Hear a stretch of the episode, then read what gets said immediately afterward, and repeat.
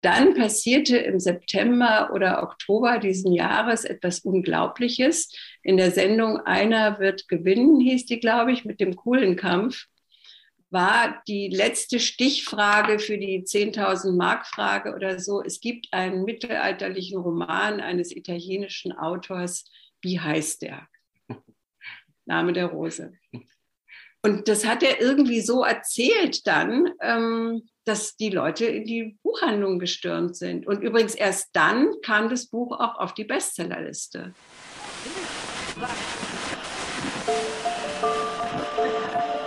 Herzlich willkommen zu Hansa Rauschen, dem Literaturpodcast des Hansa Verlages. Mein Name ist Florian Kessler. Hier wird regelmäßig mit Menschen aus der Welt der Bücher gesprochen, mit Schreibenden und Lesenden, mit Leuten von anderen Verlagen und aus dem Haus. Es geht um alles, was in Bücher passt und außenrum passiert. Und das ist wirklich nicht wenig. Willkommen zu einer neuen Folge von Hansa Rauschen. Willkommen zu einer Folge, die an einen der größten und interessantesten Bestseller-Erfolge anspruchsvoller Verlage erinnert. In diesem Frühjahr hat nämlich die deutschsprachige Ausgabe von Umberto Ecos Der Name der Rose 40. Geburtstag. Der Hansa Verlag feiert dieses Jubiläum zum einen mit einer prachtvollen Neuausgabe des Buchs zum anderen mit einer überraschenden Weiterschreibung des Stoffs in dem packenden Roman Die schwarze Rose von Dirk Schümer. Das Buch erscheint genau jetzt bei Tscholnay.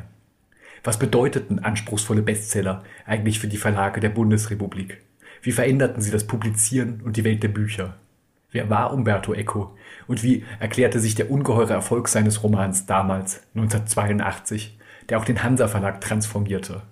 Darüber habe ich mit Zweien gesprochen, die damals dabei waren und die Echos Roman in der Übersetzung Burkhard Kröbers überhaupt erst mit ganz neuen Maßnahmen für ein riesiges Publikum eröffneten. Viel Spaß mit diesem Gespräch mit zwei Legenden des Hansa Verlages, mit der langjährigen Verlagsleiterin Felicitas Feilhauer und mit dem ebenso langjährigen Verleger Michael Krüger. Ich fange einfach damit an, dass ich nach dem Namen der Rose frage. Umberto Eco war ja schon davor sehr bekannt. Seine semiotischen berühmten Schriften waren veröffentlicht, auch auf Deutsch. Moment mal, der war nicht äh, äh, groß bekannt. Der hatte ein, ein berühmtes Buch geschrieben, eine äh, Semiotik, Opera Aperta. Äh, aber das war äh, den wenigsten bekannt. Sie müssen immer bedenken, äh, damals war noch die große Zeit sozusagen der, der Gesellschaftstheorie und nicht der Semiotik. Und in diese Gesellschaftstheorie kam dann über Amerika, aber dann eben auch äh, über, äh, äh über ECO, über Bologna, äh, dann auch in, in, Deutschland, in verschiedenen Universitäten, kam diese Semiotik, die Zeichentheorie. Äh, das war vorher, war das in meiner Jugend äh, überhaupt nicht bekannt. Kein Mensch hat sich damit äh, äh, beschäftigt. Man las Marx und man äh, las Adorno, aber doch nicht eine Theorie der Zeichen.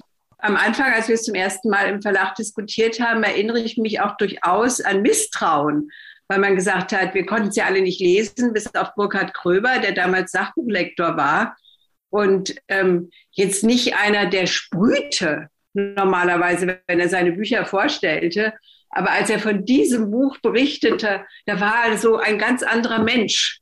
Und alle sagten, ja, da muss doch irgendwas dran sein. Aber den Echo kennt keiner. Der ist nur als Wissenschaftler in Fachkreisen berühmt. Und äh, wie soll der so ein tolles Buch geschrieben haben? Ja. Mir wäre das heute im Lektorat natürlich auch erstmal suspekt, dass man hört, irgendein Professor, der, wie Sie sagen, eine Fachdisziplin vertritt, der soll jetzt plötzlich einen äußerst guten, unterhaltsamen Roman geschrieben haben, da hätte ich erstmal Zweifel. Naja, man muss, man muss auch dazu sagen, äh, dass äh, der Inhalt des Romans äh, nicht gerade auf der Hand lag. Es war nicht die Zeit des historischen Romans. Plötzlich kommt jemand und entwickelt die mittelalterliche Philosophie, die wir äh, keineswegs äh, sozusagen alle beherrschten, im Gegenteil. Darauf kommen wir nochmal. Das, das war doch die eigentliche Herausforderung. Und Felicitas hat recht, es, es, es, musste sozusagen ein, ein Punkt erreicht werden, und der ist dann ja offensichtlich gelungen, über diese Mauer rüberzuspringen. Äh, denn keiner von uns damals äh, hat sich für Duns Scotus oder für Augustinus von Hippo äh, oder äh, die, die anderen oder Nikolaus von Kues äh, interessiert. Entweder fing man mit der Renaissance an oder man blieb in der Antike stecken. Aber dieses ganze Mittelalter, ja, dieses ganze Mittelalter bis zur Aufklärung, das war eben doch ein dunkles Mittelalter äh, drüber hüpfen. Aber da müssen Sie jetzt äh, Felicitas fragen, wie sie über diese Mauer gehüpft ist. Aber, aber sag doch nochmal, wie ist denn das Buch zu Hansa gekommen? Gab es damals auch schon Agenten, die das Meistbieten versteigert haben oder waren das die persönlichen Kontakte mit ähm, Ecos Verlag? Nein, mal, das waren nicht mal die Kontakte mit Ecos Verlag, sondern äh, es war der äh, Kontakt, den äh, unser damaliger Chef Christoph Schlotterer mit äh, Inge Feltrinelli hatte. Inge, äh, die ganze Sache ist natürlich wie immer sehr kompliziert und sehr einfach. Inge Feltrinelli und Frau Eko, Renate, waren die beiden deutschen Frauen in der intellektuellen Szene von Mailand. Die Inge Feltrinelli teilte uns mit eines Tages, dass ein Semiotiker äh, einen ganz tollen Roman schreibt. Und das weiß ich noch genau, dass der Schlotterer, also unser Chef, äh, damals äh, nach oben gerannt kam. der war ein, der, manchmal ein übertriebener Aktivist. Der nahm also fünf Stufen auf einmal, stürzte in das Zimmer und sagte, das ist ein Buch über mittelalterliche Philosophie. Umberto Eco, kennen Sie den Namen? Den Namen kannte. Ich hatte nie eine Zeile von ihm gelesen, aber ich kannte doch immerhin Opera Aperta. Äh, und ich konnte, ja, ja, ja, ist ein Semiotiker. Ja, wenn wir, wenn wir schlechte Laune hatten, sagten wir immer Semi-Idiotiker. Äh, das heißt, das war für jemand, der aus der Gesellschaftstheorie kam, war diese, waren diese Zeichenpinsel äh, ja nicht äh, gerade, also sozusagen, die waren, sagen wir mal, suspekt. Und, äh, aber das, das, und der Schlotter hatte eine Fähigkeit, wenn er irgendwas in der Hand hatte, was so aussah wie ein bisschen äh, äh, was Besonderes, äh, dann, dann äh, hat er so daran geglaubt, dass, dass das was sein muss. Da, da, müssen wir uns drum kümmern. Und da fing das dann an mit Bompiani. Äh, und äh, äh, damals wurde eine Summe von so unvorstellbarer Höhe verlangt, nämlich 50.000. Plus musste der Werbeetat im Vertrag festgeschrieben werden. Unanständig also, geradezu. Das war ganz unanständig. Es war, eine, es war der Beginn sozusagen des Untergangs des alten äh, äh, auf Vertrauen basierenden Verlagsbuchhandels, dass man sagt, ich übergebe Ihnen dieses Buch äh, und wenn Sie eine gute, ordentliche Übersetzung machen, dann freut uns das und wenn Sie dann auch noch damit Geld verdienen, bitten wir um Überweisung auf das Konto.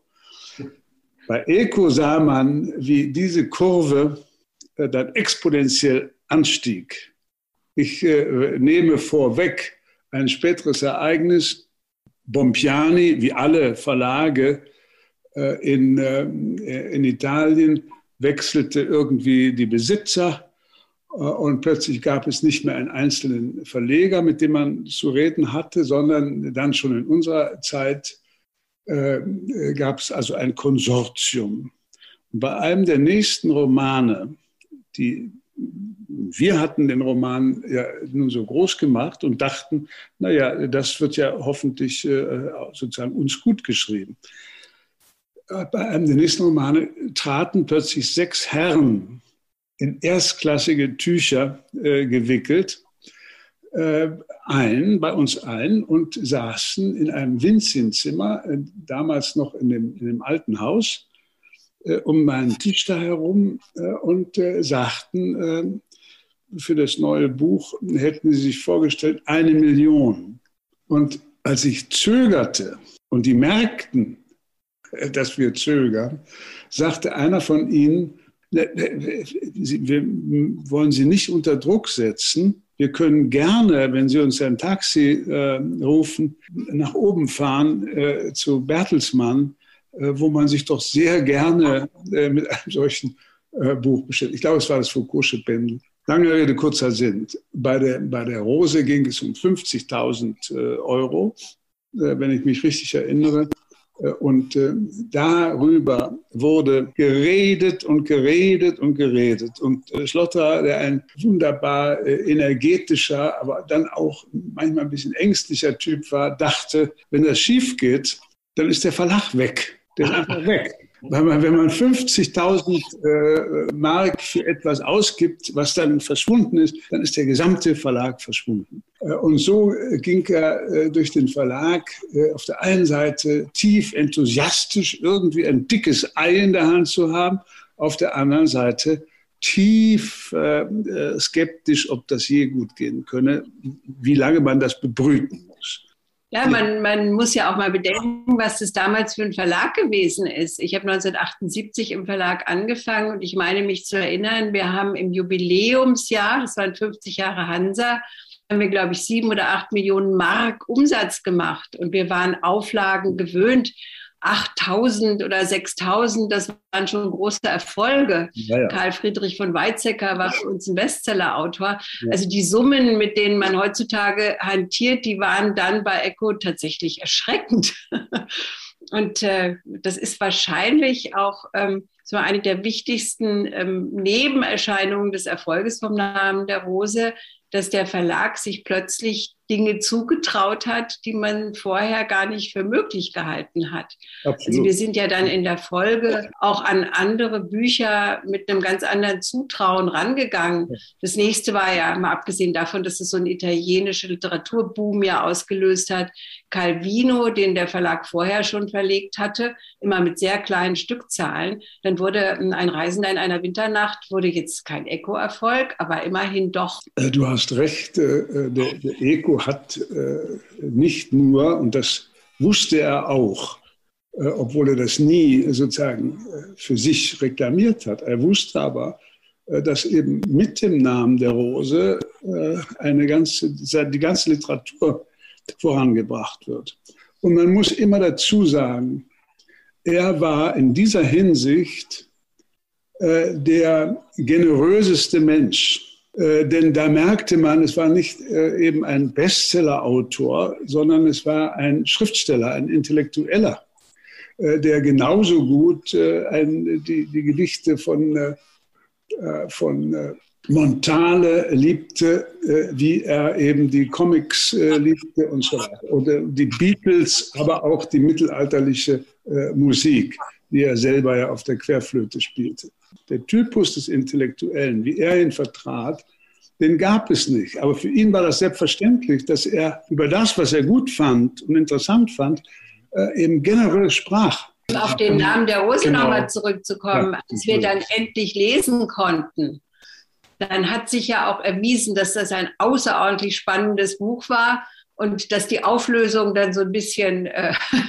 theoretisch war, das spielte gar keine Rolle. Die, der ganze Verlauf der Handlung war ja irrsinnig spannend. Ich habe es ähm, damals in Ferien im Juni in Italien gelesen. Mit, ich war mit einer Freundin zusammen und die riss mir jedes von mir gelesene Fahnenblatt geradezu aus der Hand. Aber war es gleichzeitig auch so, dass dieses Buch, ähm, hatte ihr nicht Angst, dass es zu akademisch ist, dass das ein zu anspruchsvolles Buch sein könnte? Wir hatten ja alle nur die Hälfte gelesen. Der Kröber lieferte in Etappen ab, immer pünktlich zum Tag, aber keine halbe Stunde früher. Und die ganze Werbung und unsere ganze Begeisterung baute sich auf dieser außerordentlich spannenden ersten Hälfte auf. Und dass die Auflösung nachher vielleicht für manche Leute ein bisschen zu abgehoben war, wussten wir gar nicht. Und es spielte, glaube ich, nachher auch für die Leser keine Rolle, weil sich das dann schon irgendwie so verselbstständigt hat. Also wir, wir wussten, dass wir da ein großes Fund ähm, tatsächlich gekauft hatten. Ja. Und dass die Leser wahrscheinlich ähnlich reagieren würden. Man musste nur erst mal an sie rankommen. Und ich glaube, ein bisschen im Unterschied zu heute ähm, hat die Struktur des Buchhandels, wo der kleine und mittlere Buchhandel noch sehr viel zu Erfolgen beitragen konnte, ähm, hat uns da in die Hände gespielt. Also wenn es uns gelingen würde, diese Hürde Buchhändler zu nehmen und die zu begeistern, wussten wir, die würden das weiterempfehlen. Und da gab es ja auch die Ketten, es gab kein Amazon. Wann sind die gegründet? Anfang der 90er Jahre. Es gab noch nicht die große Thalia-Kette, das war noch Phoenix Montanus, aber ich glaube, Thalia kam dann auch erst 2001 oder sowas, also die heutige Kette. Ähm, also die, die mittelständischen Buchhandlungen spielten damals wirklich eine sehr, sehr große Rolle und die musste man kriegen. Heute ist der Vertrieb ja eine sehr wichtige Abteilung in Verlagen, ähm, denn er denkt tatsächlich darüber nach, wie man das an den Mann oder die Frau bringen kann. War das denn zum damaligen Zeitpunkt auch so oder war das viel stärker, dass Verlagsleitung und Lektorat sagten, das ist gut, das machen wir jetzt und damit kriegte man dann schon die Flughöhe von ein paar tausend Exempl verkauften Exemplaren? Also sicher ähm, hat der Vertrieb heute einen größeren Einfluss. Ähm, heute redet man ja auch viel mehr über Gewichtungen, also welche sind die Top-Titel und welche sind die Titel darunter und was für Auflagenzahlen stellt man sich vor. Aber das ist, glaube ich, auch wichtig in einem Markt, der eigentlich unüberschaubar geworden ist. Mhm. Ähm, muss man sich selber irgendwelche Planken ziehen, ähm, sonst verzettelt man sich da draußen auch. Und es war damals schon so, und ich denke, dass das heute bei Hansa auch immer noch so ist, das ist eine Größe, wo man doch in allen Abteilungen sehr viel Autorenkontakte hat. Natürlich gibt es immer mal Neid, mhm. aber ich glaube, dass viele Autoren wissen, man versucht schon das Beste für ein Buch zu tun, was möglich ist. Das Buch zeichnet sich ja auch dadurch aus, dass es eben nicht nur um den Inhalt ging, sondern durchaus auch um Ideen, was man jetzt damit anfangen könnte. Und da hat der Verlag ja auch wirklich sehr besondere Dinge probiert. Wie kam das denn? Wie kamen überhaupt diese Ideen zustande, dass man anders gehen könnte, als es üblich war bis dahin? Bei Hansa, aber ich denke auch bei vielen anderen deutschen Verlagen. Eine Anmerkung noch, die mir gerade einfällt, äh, aus den Händen reißen. Es gab eine lange Diskussion mit ECO, den wir ja dann auch kennenlernten, äh, dass der Umschlag dass, dass der ein Bild zeigt, was sozusagen 300 Jahre später äh, äh, als der Roman entstanden ist. Ja. Und, äh, der, und der war vollkommen entsetzt. Ja. äh, wie, wie könnte denn äh, ein, ein solche, das ist ein mittelalterliche, Spätmittelalter, und während meine äh, Figuren haben gar, damit gar nichts zu tun. Und da das war auch eine interessante Sache. Ich äh, habe jetzt vergessen, warum er dann zugestimmt hat und gesagt hat, na gut, dann macht das halt, wenn ihr das wollt. Ich glaube deshalb aus zwei Dingen. Erstens, weil der italienische Umschlag so unglaublich hässlich aussah. Äh, es war ein vollkommen verwaschenes Zeug äh, und von irgendeiner Spannung konnte keine Rede sein. Und das Zweite war, wir hatten, äh, wir verlegten ja schon lange vor unserer Zeit, also unsere Vorfahren haben das dahin gebracht, wir verlegten Borges. Und Borges war neben Joyce der Lieblingsautor äh, von Eco. Und er, er, sagte damals, wenn, wenn jemand äh, so viele Bücher von Borges verlegt hat, dann müssen die äh, die richtigen Ideen auch für den Umschlag haben, dann macht's halt. Ja, wobei wir den ja einmal gewechselt haben. Auf dem Leseexemplar war ja noch eine Zeichnung von Rotraud Susanne Berner und ja. diese ganzen Mönchsmotive, die haben wir dann für die Werbung ja übernommen. Das ja. hat er dann abgesegnet. Der zweite, also der richtige Umschlag hat ihm zwar auch nicht 100 Prozent gepasst, aber da hat er dann eben gesagt, dann macht's halt, ja. Aber, aber die, müssen, die müssten Felicitas fragen nach dem Preisausschreiben und so weiter. Genau. Ähm, diese Idee, wie kam die und wie kam man überhaupt auf die Idee, dass man das anders als sonst machen müsste? Ja, jetzt kommt man natürlich schnell in den Bereich der Legendenbildung. Das so. ist der Schönste. Passt doch zum Buch. Ja, so 100 Prozent äh, kann ich mich jetzt auch nicht erinnern. Wir hatten damals eine kleine Werbeagentur, ähm, die aus zwei Leuten bestand, einem Ehepaar. Ähm, mit dem habe ich oft abends bei einer Flasche Rotwein zusammengesessen wir haben gesamte, damals machte man nichts am Computer, wir haben Gesamtverzeichnisse geklebt und so und so. Und da haben wir italienischen Rotwein getrunken und kamen dann auf die Idee dieses Kinderspiels, die im Verlag am Anfang auch gar nicht gutiert wurde. Das war eine Anzeigenserie. Ähm, wo man wie ähm, bei so Malspielen ganz, ganz viele Zahlen verbinden musste. Mal nach Zahlen. Mal nach Zahlen. Und äh, die erste Folge war der Autor, die zweite Folge war der Schauplatz, die dritte Folge war die Hauptperson und so weiter. Und die Buchhändler waren aufgefordert, die fertig ausgefüllten Zeichnungen in den Verlag zu schicken. Und sie bekamen dann ein vollständiges Leseexemplar, weil wir aus Termingründen nur ein halbes Leseexemplar verschicken konnten.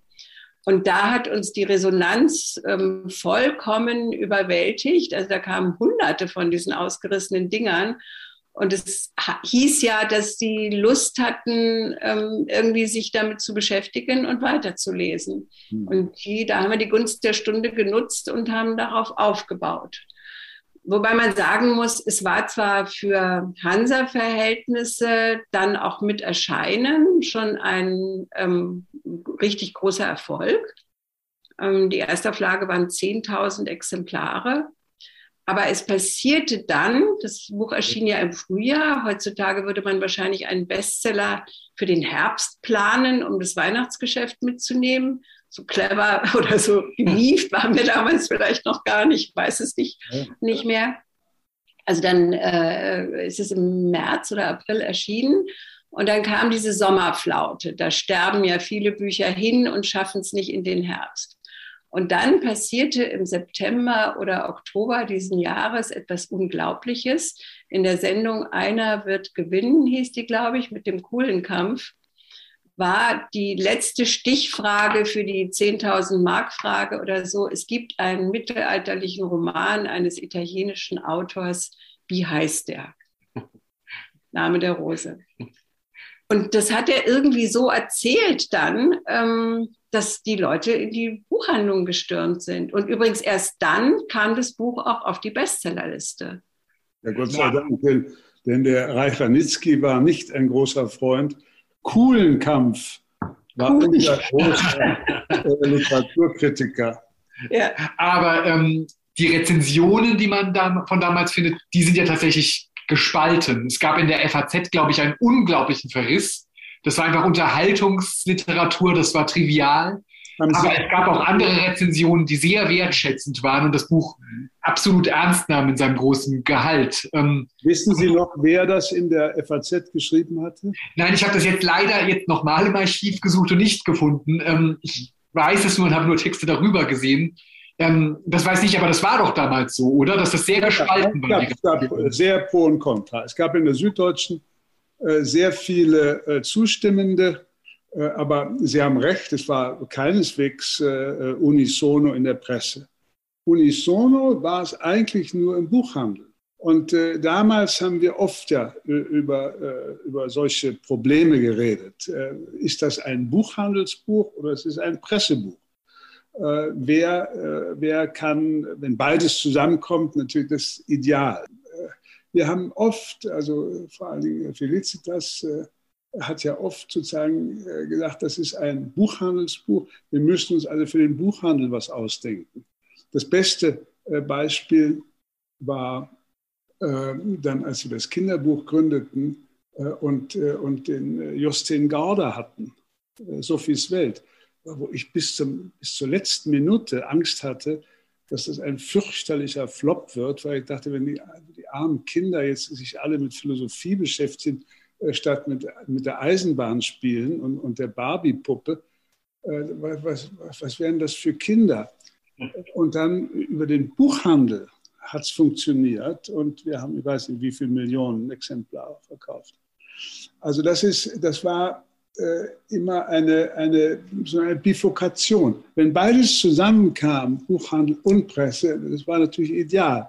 Und ich weiß nicht, äh, bei äh, ECO äh, kam ja dann im Laufe der Jahre, äh, kam dann beides zusammen, weil natürlich auch viele Leute wollten die Essays haben. Äh, wir haben damals diese äh, diese kleinen äh, Feuilletons äh, von ihm gemacht, diese Bustine. Ja. Ähm, äh, das waren riesige Erfolge. Äh, auch eine Form, die in Deutschland gerade abgeschafft worden war. Das war ja eine Erfindung, eine, eine Wiener Erfindung. Es war Polga und, und äh, Anton Kuh und so weiter und, äh, äh und natürlich Karl Kraus. Und das gab es nicht mehr. Äh, in Italien aber gab es das noch. Die Schriftsteller, ob das Calvino oder eben Eco waren, haben alle auf der Seite 1 vom Corriere diese, diese lustigen, interessanten, intelligenten Kommentare geschrieben.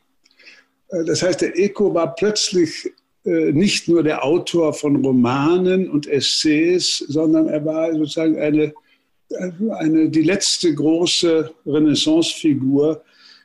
Und da musste man sich schon sehr überlegen, ob man den schlecht besprach.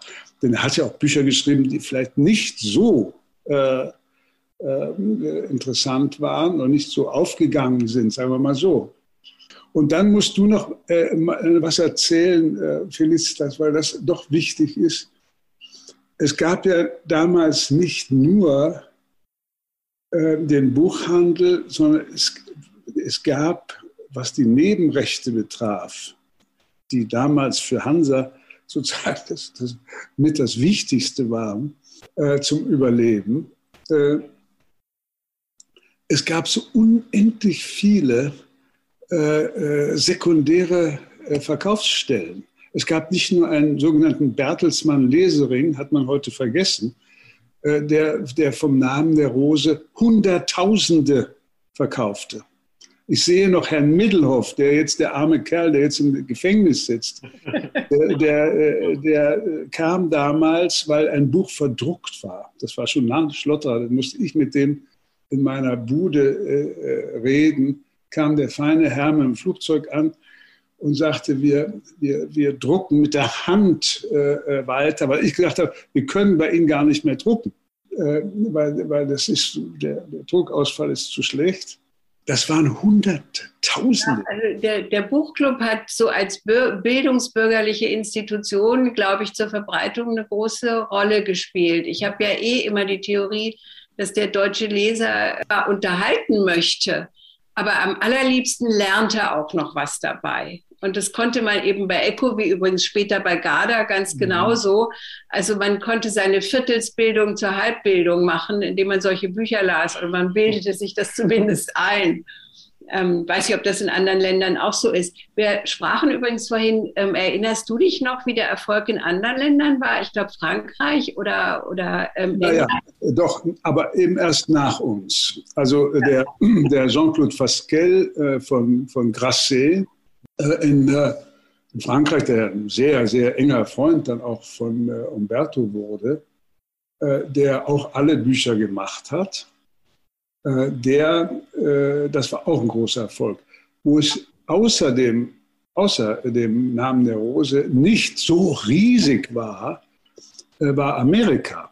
Weil das war eben, da merkte man doch, das war ein typisch äh, äh, europäischer Intellektueller. Das, ist, das, das war eine Welt, die man äh, in Amerika nicht äh, so leicht verkaufen konnte. Europäischer Intellektueller und Renaissance-Mensch. Er war ja 82 dann auch schon in Deutschland und hat ein paar Lesungen gemacht. Nicht viele, glaube ich. Wie war das denn? Erinnern Sie sich noch, ihn zum ersten Mal zu treffen? Für mich ist er ja ähm, im Hansa Verlag nur eine legendäre Figur. Ich habe ihn nie gesehen. Ähm, und er muss ja wirklich sehr, sehr beeindruckend auch gewesen sein. Wie war er denn? Ja, das war ein, ein Mensch, der mit ähm, kleinen Schritten immer ganz schnell ging. Und man hatte das Gefühl, der ist mit dem Kopf schon wieder ganz woanders, als der Körper ist. Und unheimlich schnell, aber auch sehr zugewandt. Also jemand, der ähm, nicht von einem hohen Niveau aus auf uns runterguckte, sondern er respektierte die Leistung, die man da vollbracht hatte. Ich glaube, das äh, hat sich auch gefreut, dass das ein schöner Erfolg war. Also ein sehr, ein ganz normaler Mensch der hat sich, aus, also, der hat sich außerordentlich äh, gefreut über diesen Erfolg. Denn ich habe ja ein paar Mal in dieser unvorstellbaren Wohnung von ihm äh, äh übernachtet. Äh, und dann saß er immer morgens äh, im Bademantel am Küchentisch und hatte so einen kleinen Block vor sich und äh, überlegte, wenn also bei Hansa so und so viele Exemplare verkauft werden und in Frankreich so und so viel und Griechenland, Brasilien, Amerika so und so viel, dann nicht etwa um, um seinen Reichtum zu zählen, sondern dann könnte er nämlich noch äh, eine Erstausgabe von Athanasius Kircher kaufen. Man musste auch immer Zeit für Antiquariatsbesuche einplanen. das war das Wichtigste. Und da hat er, hat er diese Originale gekauft, die jetzt äh, in, äh, in Milano gerade alle restauriert werden und so weiter. Es war ja in seiner Wohnung dann ein eigener Raum, ein gekühlter Raum, wo wirklich reiche Leute ihre Zigarren haben. Äh, da hatte er diese Bücher, die er äh, übrigens äh, auch, das ist auch typisch Eco, der, der holte diese Schinken raus, zeigte sie einem und dann hat er mit dem Bleistift gesagt, guck mal hier, da, da dieser, dieses Wort, das kommt erst 300 Jahre später wieder vor. Das ist also eine, ein Echo auf irgendeinen Gottesbeweis und so weiter und hatte mit dem Bleistift in diesen Dingern da rumgekritzelt. Äh, also das war das eine. Das zweite war das Beeindruckende, äh, die, diese unendlich weiten Interessen und das Spielerische. Wenn es zu ernst wurde, erzählte er Witze. Er war einer der besten Witzeerzähler. Äh, und selbst wenn man schon vollkommen müde so am, am, am Abend irgendwo noch saß und, und was getrunken hat, vor allem bei ihm zu Hause, lag er da auf dem Sofa. Man hatte schon einen Film angeguckt im Fernsehen. Man hatte geredet, viel zu viel geredet. Und nun, was nun noch? Und dann sagt er, ich spiele noch ein Lied von den Beatles, was er gerade irgendwie entdeckt hatte oder irgendwas. Und dann saß man da und in Hosenträgern trank noch einen piemontesischen Wein aus seiner Heimat und äh, bevor man ins Bett ging.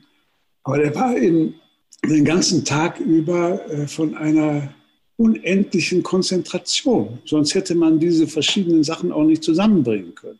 Äh, erinnere mich an diese, an diese Neujahrsfeste in seinem Landhaus.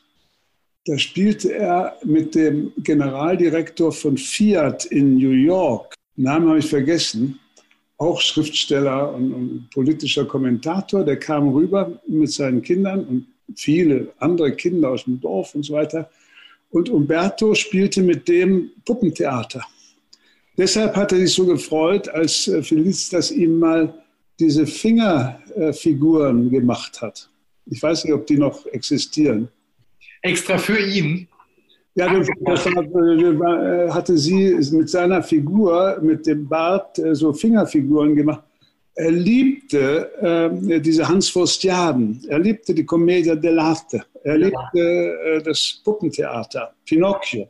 Im Verlag haben wir noch sehr schöne Matroschkas, ähm, die man ineinander stecken kann. Genau, genau. genau. Also dieses spielerische Moment, ja. Äh, was man nicht gerade bei einem Mittelalterspezialisten äh, äh, erwartet. Das war das Schöne.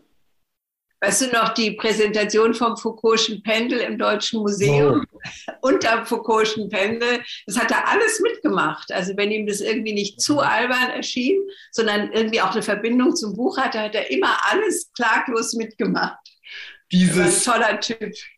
Dieses ähm, Mitmachen und solche Events vielleicht auch erzeugen, die Buchhandlung durchaus auch bespaßen, Werbung machen, ähm, richtige Bestseller einfahren.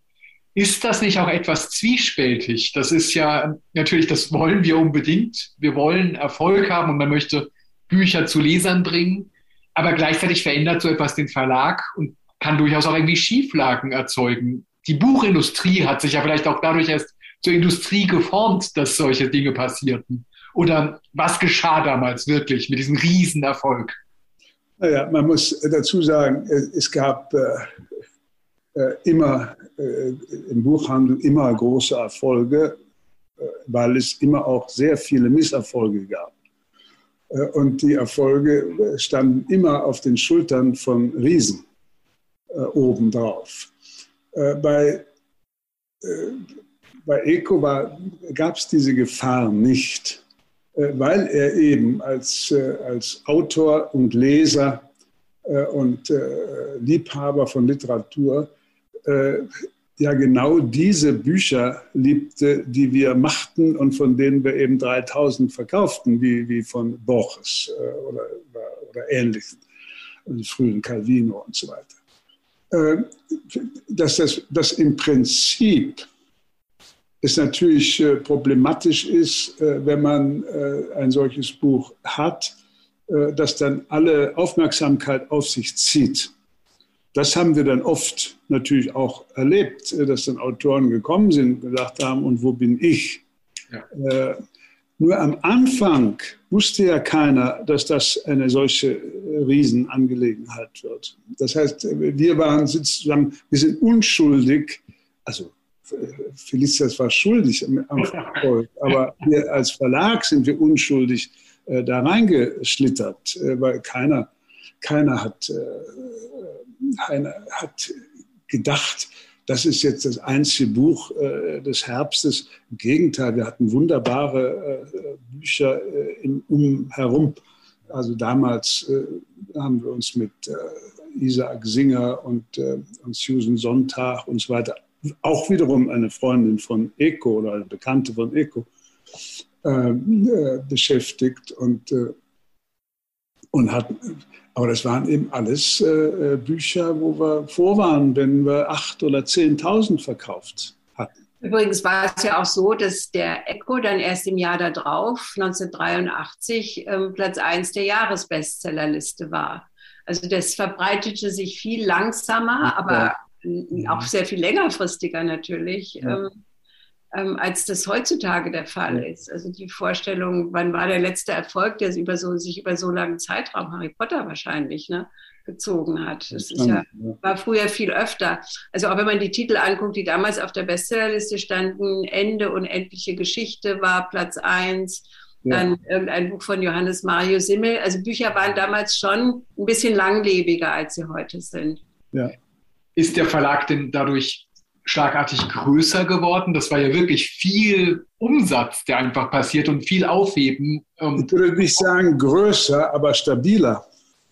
Sie müssen immer bedenken, wir waren ja sehr viele Jahre lang äh, ein Anhängsel des technischen Verlages.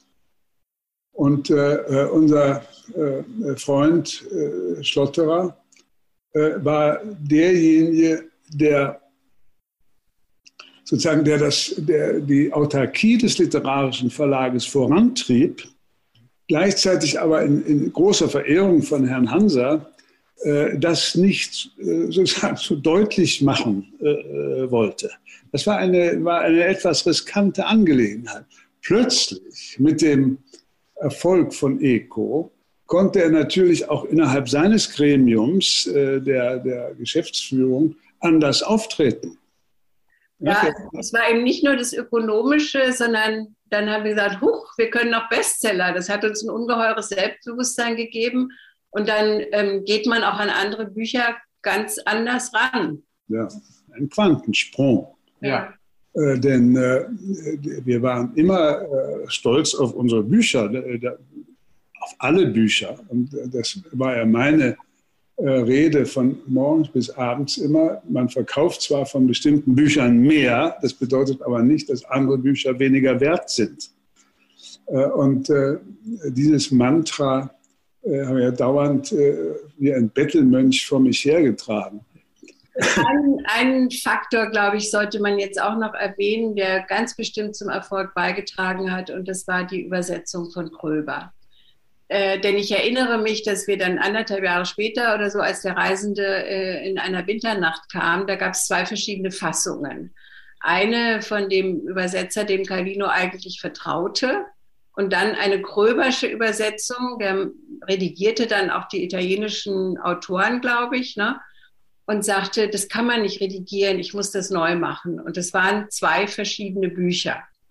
Und ich denke, dass diese elegante Übersetzung eines komplizierten Stoffes bei Echo ganz, ganz viel dazu beigetragen hat, dass die Leute das mit Lust gelesen haben. Ja, du hast vollkommen Hätte auch anders sein können. Du hast vollkommen recht. Äh, er hat, äh, Kröber hat nicht nur eben bei Echo äh, Unendliches geleistet. Er hat ja auch der ging ja so weit, äh, dass er anfing mit dem ECO darüber zu diskutieren, ob bestimmte äh, äh, Thesen seines Buches stimmen. Ja, der fuhr nach Paris zum Foucault'schen Pendel. Um war manchmal vollkommen irritiert. Jetzt, ich kann doch da jetzt nicht noch mal was ändern. Doch, müssen Sie ändern und so weiter. Also Böber war eine, äh, der, der, der, wusste auch sehr genau, der hatte sich wahnsinnig da reingearbeitet in diese ganze Literatur und war dann, ist ja dann auch äh, nicht nur von, von Calvino, sondern auch von vielen anderen Autoren. Das war typisch. Äh, die, die, was du erzählst, ist vollkommen richtig. Äh, die Calvino-Sachen, wie die Levi-Sachen, wie die äh, Ginsburg-Sachen, das waren alles Nachkriegsübersetzungen. Und die Anforderungen, das waren sehr ehrenwerte Leute. Also dieser Calvino äh, wurde übersetzt von Heinz Ried. Vielfach ausgezeichnet ne, für seine ja, Übersetzung. Ganz berühmte Leute mit Levi. Äh, er hat einen berühmten Briefwechsel gemacht und hat ihnen sozusagen hier den Schülern äh, angeboten. Äh, aber sie war, waren eben verstaubt. Äh, und so äh, wie wir jetzt äh, den äh, Flaubert neu lesen oder, oder wie ich gerade gesehen habe, was mich sehr gefreut hat, den Juan Rulfo. Mhm. So muss man eben auch Autoren neu übersetzen. Neue Übersetzung, das leitet mich zur letzten Frage, glaube ich. Ähm, Jetzt gibt es ja tatsächlich eine Jubiläumsausgabe, die ist optimistisch kalkuliert im Vergleich dazu, was damals noch für möglich gehalten wurde. Das Buch verkauft sich immer noch. Aber wie denken Sie das? Wie stellen Sie sich das vor, wenn das aus der Gegenwart heraus gelesen wird? Darüber haben wir jetzt im Verlag auch viel gesprochen. Ähm, wie kann man denn dieses Buch heute noch lesen? Ist das ein Buch, das jetzt für, für ganz neue Lesegenerationen immer noch interessant ist? Oder hat jedes Buch seine Zeit? Nein, nicht jedes, das wissen wir ja. Es muss ja sehr viel zusammenkommen. Es muss sehr viel zusammenkommen im Geschmack äh, der Leser, äh, in der Machart des Buches, äh, in der, in der Zeit, in den Zeitumständen. Aber ich glaube, das Krisenhafte, was Eco unterschwellig oder auch explizit im Namen der Rose beschrieben hat, die, die große Krise welches Weltbild äh, nun eigentlich das Richtige ist, ob wir überhaupt Weltbilder brauchen. Äh, das findet natürlich jetzt auch wieder eine Entsprechung. Wir, wir, wir, haben, wir haben, unsere Generation hat, macht im Moment eine Erfahrung mit, die wir mit dem, mit dem 70- oder 80-jährigen Frieden nicht gemacht haben. Es ging immer sozusagen eine, eine geschichtsphilosophische Aufstiegsgeschichte es ging immer höher und höher und höher und kein Mensch hat je gedacht, dass das irgendwie äh, mal äh, zu Ende sein könnte. Und, äh, und plötzlich gibt es Krankheiten und Pandemien und was weiß ich. Das heißt, äh, ich glaube, dass das, äh, dass das Bewusstsein für Krisen äh, durch Bücher natürlich geschärft wird. Bestimmte Bücher sind, sind Antworten subkutan, unterirdisch, äh, echohaft, äh, aber sind Antworten auf bestimmte äh, Zeiten. Und ähm, ich könnte mir durchaus vorstellen, dass, äh, dass das nochmal funktioniert. Ich muss noch eine Sache sagen, die auch sehr wichtig ist. Äh, der, der Name der Rose erschien zu einer Zeit, Daran sieht man, wie alt wir, äh, ich besonders schon geworden bin, als es noch kein Wikipedia gab. Wenn, damals konnte man, wenn man, äh, äh, wenn man eine Kurzfassung von Augustinus Gottesstaat haben wollte, äh, ich habe gestern Nacht mal hier nachgeguckt im alten Brockhaus, der hier draußen steht. Das sind 15 Zeilen. Wenn Sie heute über Augustinus äh, nachgucken, im Wikipedia haben Sie 50 Seiten jeder Aspekt seines Werkes und seiner kann nachgeguckt werden. Das heißt, heute äh, müsste man geradezu äh, auf das enzyklopädische Wissen von Umberto äh, hinweisen, dass der ohne all diese Dinge ausgekommen ist und ein Wissen produziert hat, wie es damals nur eine Handvoll Fachleute überhaupt kann. Ja, und das dann auf eine Art und Weise erzählt, die es wirklich zugänglich machte, die es über die Schwelle trug. Ja. Eigentlich müsste ich das Buch auch noch mal lesen. Das, ob, ob, ob, ich heute dieses Gefühl wieder hätte. Sehr, sehr interessant. Und meine Begeisterung war so groß, dass ich das jedem irgendwie verkünden und verkaufen wollte. Und so ist es vielen, vielen Kollegen im Verlag gegangen. Und das war dann sicherlich eine der Wurzeln oder Grundlagen des Erfolgs. Ja, ganz ja. sicher. Ich glaube, ähm, ich bin sehr gespannt, was jetzt passiert in diesem Jahr 2022 mit diesem Buch. Wir haben ja auch bei, von Dirk Schümer das Nachfolgebuch, das die Geschichte weiterspinnt. Ähm, aber vor allem finde ich es auch unglaublich interessant, was aus einem Verlag werden konnte, der so anfing und so über Bücher nachdachte oder so weitermachte damals. Dankeschön für das Gespräch. Danke, Michael Krüger. Danke, Felicitas Feilhauer. Bitte, bitte. Jetzt geht es nie wieder aus. Ja, ich glaube auch. Ich gucke auch gerade, wie man das macht.